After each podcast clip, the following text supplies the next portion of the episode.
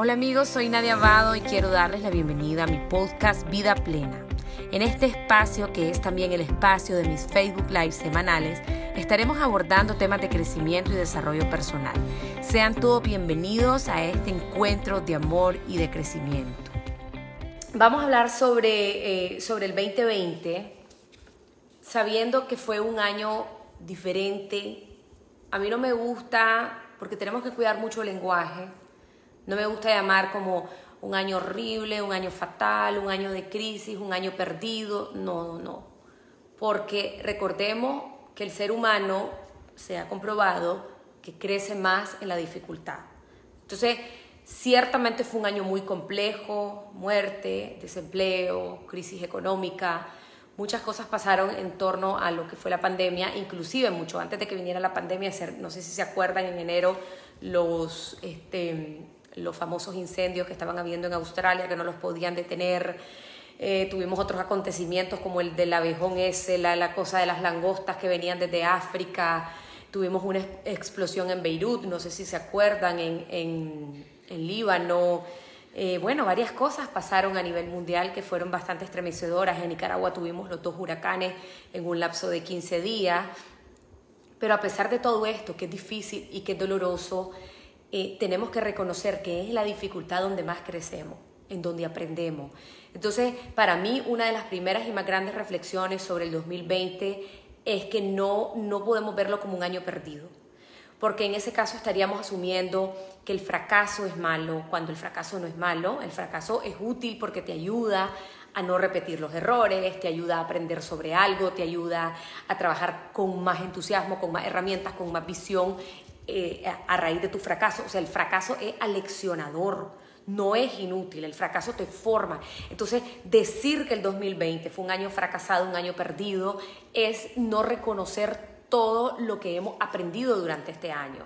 Entonces ha sido un año difícil en donde nos hemos tenido que adaptar a la fuerza, nos hemos tenido que reinventar, en donde a todo el mundo sacó de su zona de confort, a unos más, a otros menos, unos lo vivieron eh, de manera más compleja, otros de manera más llevadera, pero al final de cuentas a todos nos ha servido. Entonces, para mí una de las principales reflexiones es ver qué nos ha dejado este año. A nivel colectivo, puede ser, podemos decir a nivel, a nivel mundial, empezamos a tomar más conciencia de la contaminación ambiental cuando se interrumpieron todos los, los viajes, las aerolíneas y todo, que ya se, han venido restableciendo poco a poco, cómo se fue limpiando la capa de ozono, cómo se podía ver a través de, la, de las fotos satelitales que ya no estaba eh, la, misma contaminación en la atmósfera. Eh, este, más conciencia de que podemos vivir con poco, que podemos vivir más sencillo. Yo por lo menos, no sé ustedes, supongo que sí, yo me di cuenta que antes yo salía a hacer un montón de mandado y después yo viví encerrada en mi casa como por seis meses, casi que sin salir más que al súper y yo decía, ¿y a dónde salía yo a hacer tanto mandado? Entonces, el hecho de haber hecho una cuarentena o autocuarentena o como lo hayan vivido ustedes en los momentos más críticos, te das cuenta que puedes vivir con lo básico, que puedes vivir con lo esencial, que no es necesario andar inventando tanta cosa que a veces nosotros inventamos que hace que, que consumamos más. Entonces yo creo que también otra de las lecciones que nos deja el coronavirus es darnos cuenta que el consumismo no es necesario, que podemos vivir más simple, que podemos vivir con menos y que eso de alguna manera, de manera directa definitivamente, ayuda al medio ambiente, ayuda a nuestra economía, eh, a, nuestra propia bolsa, ¿verdad? No a la economía de, de los comerciantes y que podemos vivir y volver a lo básico. Em, algo que yo, platicando con muchas personas y escuchando en talleres y en charlas que yo doy, me di cuenta que muchas personas se unieron a sus familiares, por ejemplo, eh, personas que tenían un trabajo que por alguna razón tenían que viajar muchísimo fuera del país o, o, a otra ciudad y todo, y estas personas quedaron más dentro de casa, empezaron a compartir como nunca antes con sus parejas, con sus hijos, pues, y eso es algo definitivamente positivo. O o tal vez padres que no estaban tanto tiempo con sus hijos empezaron a tener más tiempo a través de las clases virtuales, a través del convivir todos en casa, que claro que tuvo sus retos al inicio, pero al final muchas familias se terminaron acostumbrando. Eh, otras personas que tal vez hacían un trabajo que no les gustaba y que por la situación de la pandemia ese negocio o ese trabajo se vino abajo y te tuviste que reinventar y al final te diste cuenta que en lo que te reinventaste resulta ser que te gustó mucho más. Entonces, todos lo vivimos de una manera diferente, pero aquí lo importante es ver qué he ganado, qué he aprendido, qué, qué me ha ayudado. Y, esa valoración, el tomarme un, tiempo, una tarde, un día entero para poder reflexionar qué fue mi, 2020, me va a ayudar a mí a darme cuenta que sí hay mucha ganancia, que sí hay muchos aprendizajes, que sí eh, he crecido como persona. Entonces, em, una de las primeras grandes lecciones es eso, que, podamos ver no como el año perdido, sino que aunque fue un año doloroso, quizás muchos perdieron a sus seres queridos eh, o perdieron sus trabajos. Ok, eso ya no está en mi vida, me duele, no lo puedo reemplazar, pero ¿qué me dejó eso? Y yo siempre lo he contado en mi libro y en los lives que cuando mi mamá murió, eh, yo ya no tenía a mi mamá, pero yo sentí que mi mamá me había dejado mucha fuerza, mucha sabiduría, mucha convicción. Y de hecho, la muerte de ella me ayudó, horrores muchachos, a ayudar a personas que perdieron a sus seres queridos en, los tiempos más críticos del COVID en Nicaragua y me escribían y me llamaban y claro, yo ya sabía lo que era el duelo en carne propia, yo sabía lo que era que se te fuera un familiar muy repentinamente, pues tal vez la mía no se fue tan rápido como se le fueron algunos seres queridos, pero yo sentí que, esa vivencia me ayudó a poder ayudar, valga la redundancia, a otras personas. Entonces piensen, eh, sobre todo las personas que han perdido, eh, han tenido muchas pérdidas este año, pero esa pérdida también, ¿qué te ha dejado? Y ahí es donde viene la valoración eh, del año. Em, la segunda reflexión, como les dije anteriormente, es darme cuenta que el fracaso es útil, que no es algo malo. Si sus negocios bajaron su venta y todo, no pasa nada. Seguro que te has reinventado y te la has ingeniado. Hemos aprendido a tener esa capacidad de, adaptarnos y, y, de echarla toda y salir de la zona de confort y ver qué es lo que van a hacer. Y aquí yo les quiero contar mi testimonio y romper ese mito de que en las crisis no prosperamos. No, todo está en tu mente. ¿Qué es lo que me pasó a mí? Para mí el 2020 venía a ser mi año de internacionalización. Yo tenía una gira que iba a ser en Centroamérica, yo tenía una gira montada con fechas ya para hacer en Nicaragua, que iba a ser mi segunda gira, yo tenía talleres presenciales que estaba haciendo en El Salvador, que estaba haciendo que iba a ser en no sé dónde, todo mi plan estaba rayado y yo dije, este era mi año del despegue, mi año de todo. Vino la pandemia, plácata, como todo el, mundo entero, quietecita, métase a su casa y busque qué hacer. Al inicio yo dije, wow, me quedé sin trabajo, ¿qué voy a hacer? Porque yo no conocía el mundo virtual. Jamás en mi vida había dado una charla virtual. O sea, eso me parecía como, como de otro planeta, como, como algo impersonal, como algo horrible. Y bueno, yo me quedé paralizada y yo dije, ¿qué hago? y empecé a ver en las redes sociales a los conferencistas, a los autores, a, los, a los grandes que yo sigo que están fuera de Nicaragua y yo empecé a ver cómo ellos rápido empezaron a ofrecer sus cosas en línea, sus charlas, sus conferencias, sus talleres y yo dije, bueno, si ellos hacen eso yo también puedo. Entonces dije, lo primero que yo tengo que hacer, y ahí viene la reinvención, no me quedo de brazos cruzados, no tenía ni la remota idea de lo que era Zoom, de lo que era Teams, de lo que era el Google Meet, no sabía nada. A esa hora averiguar cómo era la vaina, a esa hora hacer una oferta y mandársela a mis clientes y decirles, miren, estoy ofreciendo esto ahora virtual, estos son mis temas, raca, raca, raca. Inmediatamente, muchachos, en menos de 15 días yo empecé a tener trabajo y trabajo y trabajo mucho más de lo que tenía a nivel presencial.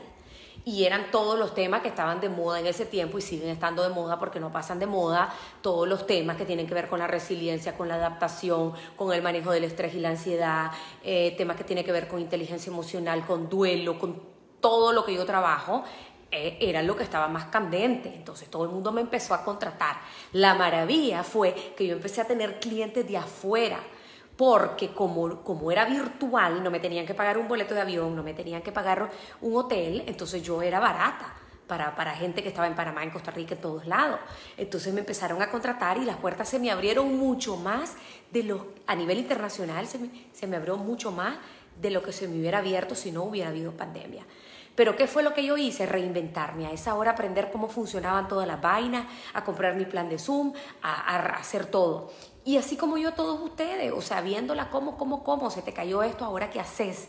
Entonces, para mí, el 2020 me cambiaron totalmente el calcetín y fue para mí el año de la creación. Si yo tengo que elegir un nombre para Nadia Abado fue la creación. ¿Qué logré en el 2020? Saqué mi libro.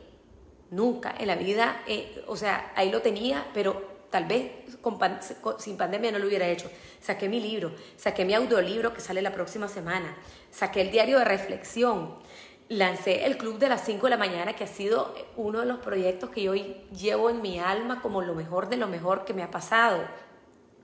Lancé mi podcast, yo no tenía podcast, el podcast salió, creo que fue en, en marzo, ya ni me acuerdo, sí, en marzo salió el podcast junto con la pandemia este, me hice columnista del diario La Prensa, que es el diario de mayor circulación de mi país. Entonces, claro, yo estaba metida en mi casa, he pasado metida en mi casa 10 meses, entonces yo estoy así, vuelvo a ver arriba de los palos y ahora qué invento, y ahora qué creo, y ahora qué hago.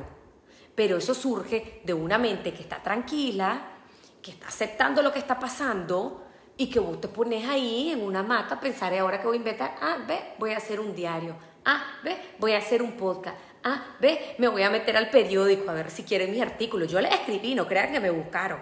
Miren el diario de la prensa, soy Nadia Abado, ya nos conocemos. ¿Quieren que les haga una columna? Sí, claro que sí. Pa, ya, ahí está la columna. Entonces, ¿cuántas personas pueden leerme? Entonces, las oportunidades se crean. Ahí les estoy dejando una gran reflexión. Las oportunidades se crean, no caen del cielo. Estamos en pandemia, ¿qué voy a crear? ¿Qué voy a hacer? ¿Cómo me reinvento? ¿Qué invento? ¿Qué hago? ¿Cómo lo hacen los grandes? Entonces yo veía cómo lo hacía Tony Robbins, veía cómo lo hacía Robin Sharma, veía cómo lo hacía la Pilar Sordo. Ah, eso más lo hacen yo también, ¿y por qué no? Ah, yo también, la Tuti, que me volví amiga de la Tuti, me volví amiga de la Pilar Sordo, que para mí eran unas mujeres que estaban pegadas al cielo. Ahora ya tengo sus celulares, hablamos, hacemos live. Si ellas pueden, ¿por qué yo no puedo? Estoy hablando en mi gremio, pero en el gremio de ustedes, si otros pueden, ustedes miren los referentes en las industrias en las que ustedes están, si ellos pueden y se han adaptado, porque ustedes no. Entonces, es saber que ese mito de que en las crisis no se prospera solo existe en tu cabeza. Es vos ingeniártela, ver, eh, arriesgarte, crear las oportunidades, ser bachiller, tocar puertas, buenas, buenas. También toqué un montón de puertas que no se me abrieron.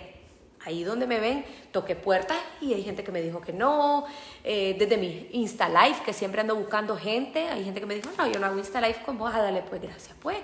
Entonces, Yo siempre digo, si la Pilar Sordo no me dijo que no y la otra y este me dice que no, ah, bueno, pues vos te la perdés. Entonces, ¿qué les quiero decir, muchachos? Para adelante, siempre con la cabeza en alto, con ánimo, puertas se te van a cerrar, puertas se te van a abrir, las oportunidades no caen del cielo, aunque algunas sí, las oportunidades se crean. Yo quiero estar en tal parte, yo toco la puerta, hey, puedo entrar ahí, puedo estar con ustedes. Entonces, es, darle, es darle y es darle independientemente que estemos viviendo lo que estemos viviendo. Entonces, al final de cuentas, lo que les quiero decir es que es actitud. Vos lo único que necesitas es actitud. Yo puedo, yo lo voy a lograr, porque no, el cielo es el límite, voy a tocar esta puerta, no me da pena, si me dicen que no, pues no importa. Pero si te quedas de brazos cruzados, vino la pandemia, se me quebró el negocio, ahora qué hago, todo está chupaste y tú empezás negativo, no vas a hacer nada, no vas a hacer nada. Entonces aquí es súper importante em, la actitud y que este año nos haya dejado una excelente actitud de reinventarnos, de adaptarnos, de ingeniárnoslas y de buscar y de buscar y de buscar oportunidades en medio de todo. Otra reflexión que yo quiero dar, que me parece súper importante, y esto me lo enseñó hace varios años mi guía espiritual, es que el tiempo número uno es relativo. El tiempo es un invento humano. El, ser humano inventó el tiempo, inventó el reloj. Lo que puede ser para el hombre 20 años es un segundo para Dios. Para una persona le va a costar despertar, crecer, entender muchas cosas en 20 años y para otra va a ser en dos horas. Según lo que te viva, según lo que te pase, según tus los designios de Dios, de la vida, del universo. Entonces el tiempo es algo relativo. ¿Qué les quiero decir? A mí me enseñaron a que nosotros vivimos en un eterno presente. O sea, el tiempo es lineal. Entonces yo veo que la gente está como, ¡Ah!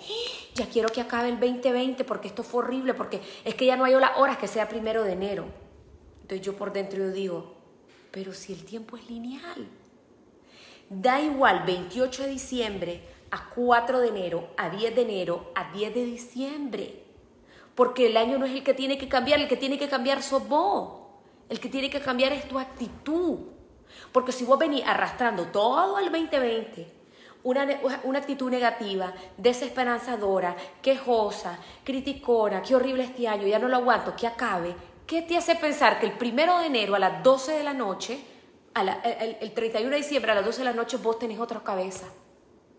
Eso es lo más iluso que hay. Sí, el año nuevo a mí me gusta porque propicia y genera una energía de entusiasmo y de cambios. Pero si yo no cambio la actitud, por más que el año cambie, la actitud es la misma. Vuelvo y repito, no es el año el que tiene que cambiar, es tu cabeza. Por eso para mí, a mí me da igual si es 20 de diciembre o es 20 de enero, porque yo trato de mantener los 365 días del año mi actitud candela, ahí, trabajando, dándole, estando en perseverancia, en disciplina, en convicción. Y es lo que yo les digo a mis madrugadores. A mí no me importa que estemos en Navidad, que esté haciendo frío, que estén las, comuniones, los bacanales, la, la... ustedes tienen que seguir madrugando.